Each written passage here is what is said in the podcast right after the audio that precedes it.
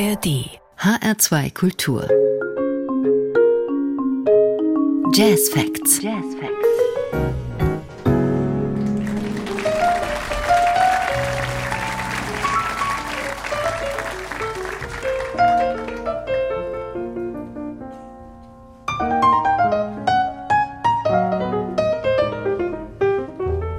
Mein Name ist Daniela Baumeister. Guten Abend. Die Jazzfacts heute Abend mit einer und über eine echte Frankfurter Jazzlegende, die eigentlich aus Scranton, Pennsylvania stammt. Der Pianist Bob Degen wird junge 80.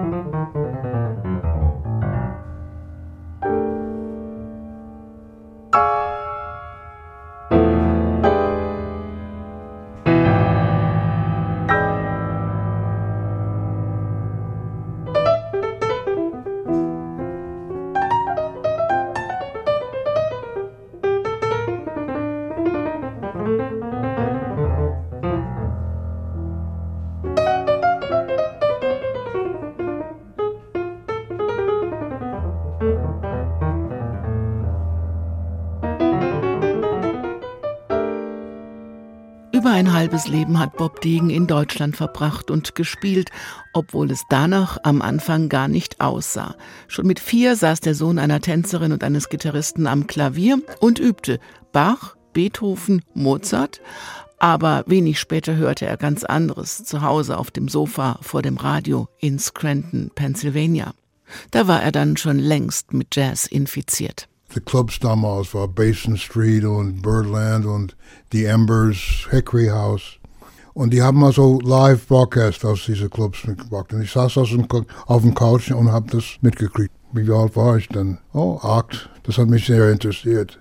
Bei mir war ständig also äh, Musiker eingeladen, die sind vorbeigekommen, haben ständig Jazz oder Philharmonic verschiedene Schallplatten aufgelegt. Mit, würde ich sagen, sieben oder acht war ich ziemlich sicher, dass ich mehr involviert mit, mit Jazz möchte. Seinen ersten Job hatte er mit zehn, als er im Duo mit seinem Vater auftrat und gleich ungeschriebene Showbiz-Gesetze kennenlernte.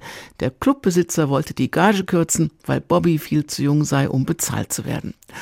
Und die Musik, die er spielen musste, war schreckliche Tanzmusik. Aber Vater und Sohn fuhren auch einfach so nach New York City. Eine echte Inspiration, sagt er. Bin mit meinem Vater sehr oft in, uh, in Clubs gelandet. New York City war damals nicht sehr weit von uh, Scranton. Es war eine Stunde Drive mit Auto. Und am Wochenende, wo ich nicht in der Schule war, sind wir nach, nach uh, New York gefahren manchmal haben Birdland besucht, haben äh, verschiedene Gruppen. Damals konnte ich in Birdland sitzen und für 50 Cent eine Coca-Cola trinken, ja, und die, die beste von all die, die Jazzmusiker äh, sehen hier. Zwei Jahre nach dem schrecklichen Silvesterabendkonzert bat ihn Pianolegende Marion McPartland zu sich auf die Bühne. Die erste echte große Bühnenerfahrung hat ihn auf Dauer infiziert auch wenn er immer wieder schreckliche Musik spielen musste. Während der Zeit am Berklee College in Boston zum Beispiel, wo zu der Zeit auch Leute wie Gary Burton oder Keith Jarrett studierten und Bob Degen sich das Studium mit vielen Gigs finanzierte. In einer Striptease-Bar zum Beispiel. Die ganze Atmosphäre war miserabel.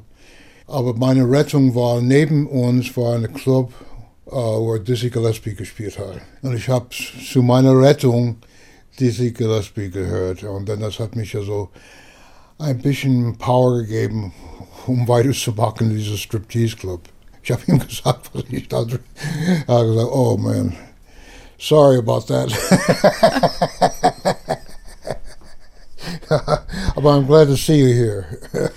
Aber nicht nur in Boston gab es eine Striptease-Bar, auch die ersten Gigs in Deutschland, wohin er auf Einladung des Schlagzeugers Heinz von Moissy Anfang der 1960er Jahre kam, waren zwar sehr gut bezahlt, erforderten aber auch sehr gute Nerven. Der Club war eine Travestiebar. Die Musik, sagt Bob Degen, war schrecklich. Eigentlich war er schon auf dem Weg zurück in die USA, als ihm ein Partylöwe und Playboy eine Riesenchance eröffnete. Ralph Eden, kennst du diese Playboy? Eine Bekannte von ihm hat mir gehört und hat gesagt, also Bob, kannst du bei uns spielen? Da habe ich mich entschieden, in Deutschland zu bleiben. Albert habe ich in dieser Eden Saloon, hieß es damals. Es war ganz kleiner Raum, Raum, nichts größer hier als hier. Ja. Albert habe ich da gesagt, kenn, kenn, kenn. In Rolf Edens Club spielte er mit Art Farmer oder Dexter Gordon und lernte Albert Mangelsdorf kennen. Eine der vielen Begegnungen, die sein Leben maßgeblich bestimmen sollte. Wir hören Bob Degen und Albert Mangelsdorf mit der NDR Big Band.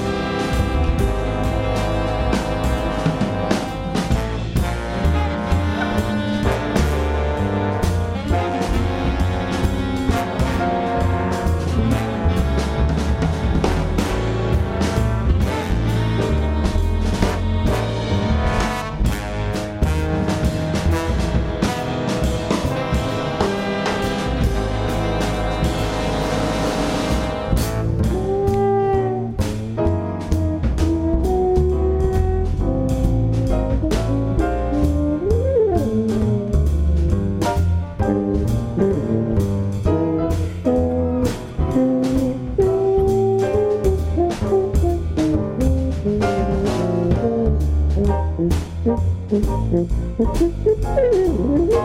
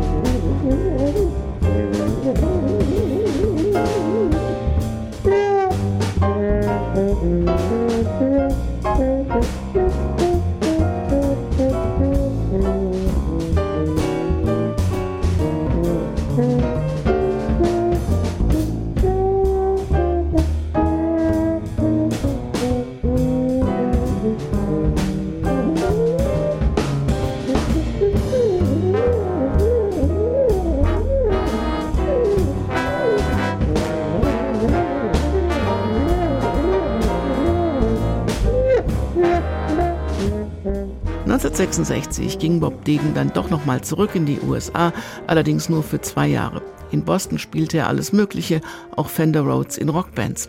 Er war inzwischen mit Brigitte verheiratet und sie kamen zurück nach Deutschland. Das Leben wurde immer noch durch viele Gigs bestimmt und mit Touren um die Welt mit dem Glenn Miller Orchestra und schließlich durch den Umzug nach Frankfurt. Während er in den USA viel spielen musste, was wenig mit Jazz zu tun hatte, funktionierte hier gleich sein immer größer werdendes Jazznetzwerk. Nie wieder will er etwas spielen, was ihm nicht gefällt.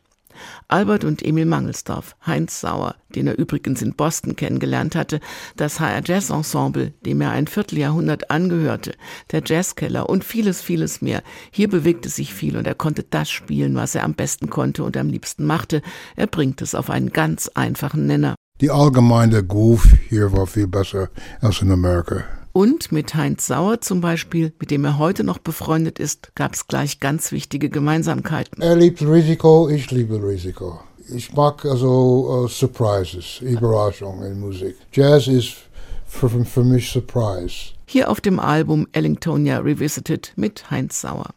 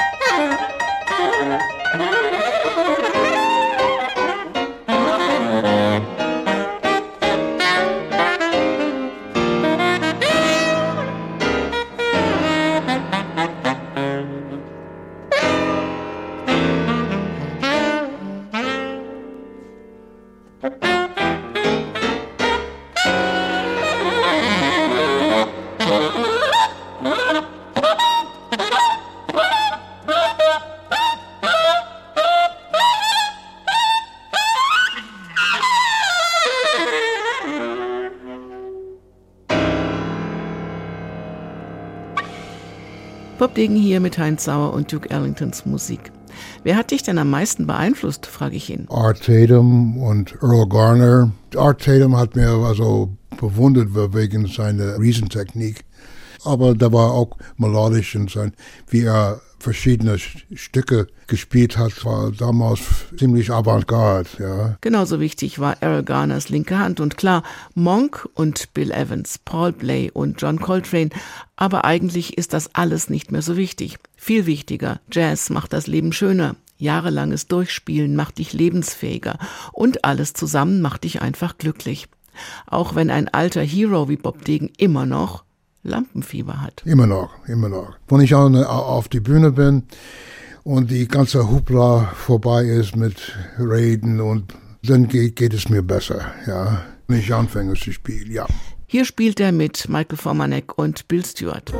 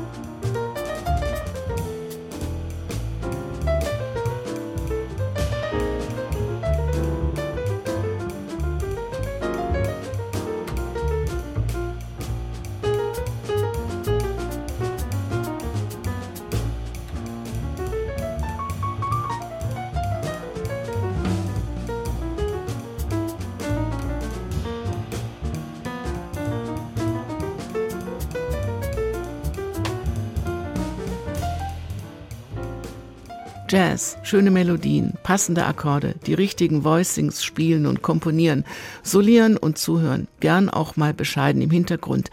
Das ist die große Kunst von Bob Degen. Solo oder in ganz verschiedenen Formationen. Überall, wo er sein Credo umsetzen kann, mit den Händen atmen. Etwas, was ihm seine Lehrerin Madame Schaloff schon früh beigebracht hat. Sie haben ja zur Technik gesagt, wo, wo man mit dem, mit dem Wrist hier muskulär atmen. Das ist meine Technik, mein Anschlag, meine Fähigkeiten, mein Gefühl für das Klavier verbessern. Es, es, es, es, hat, es hat mich enorm geholfen.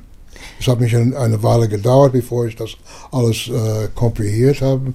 Aber sie war sehr geduldig mit mir und, und äh, hat mir eine ganze Menge gezeigt. Jeder Akkord hat seine eigene Geschichte, seinen eigenen Klang, seinen eigenen Atem. Und damit das so bleibt, übt er jeden Tag wichtig für die Gelenkigkeit und für die Entspannung. Ich versuche jeden Tag also äh, mindestens eine Dreiviertelstunde zu spielen. Ich mag das gerne. Manchmal komponiere ich was oder keine Fragmenten, die vielleicht später für ein Stück benutzen kann. Und dann zeigt mir Bob Degen am Klavier im Wohnzimmer, was er meint.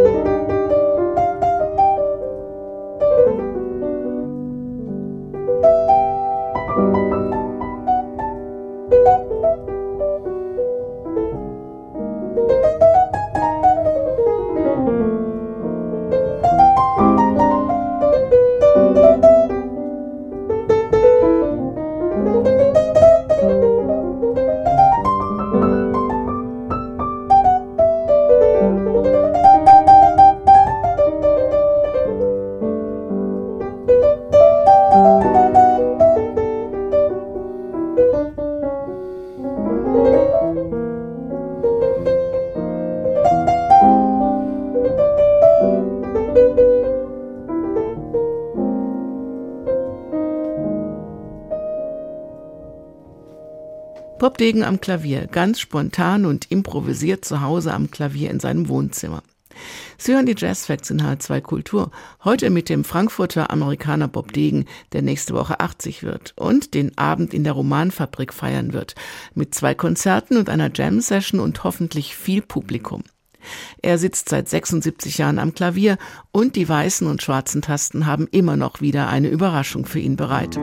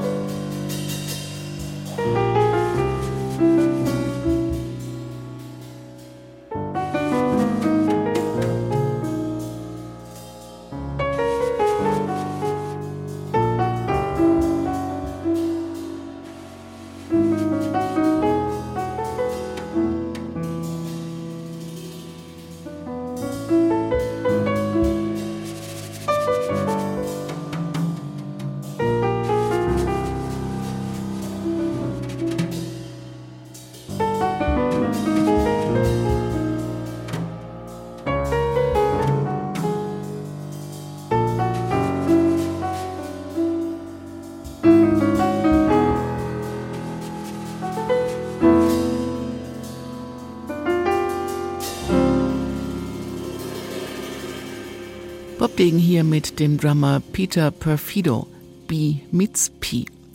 Er hat mit den ganz großen und mit den nicht so bekannten Musikern gespielt. Hauptsache, die Chemie stimmt. Und alle wollen mit ihm spielen. Immer noch. Das jüngste Album aus dem letzten Jahr entstand mit dem Multi-Instrumentalisten Burkhard Kunkel. Two Geese by the River ist wie Bob Degen. Lyrisch, leicht, verspielt, elegant und sehr charmant und glücklich und glücklich machend. Das ist meine Hauptsprache. Alle gute Dinge im Leben kann ich also mit Musik ausbringen. Musik hat mir also das Leben gerettet, ohne, ohne zu exaggerate. Also äh, es hat, hat mich ein paar Mal wirklich mein Leben gerettet wenn ich nicht Musiker wäre, ich weiß nicht, was, was aus mir aus meinem Leben würde. Ich weiß, keine Ahnung. Die Geburtstagswünsche gibt es dann am 24.01.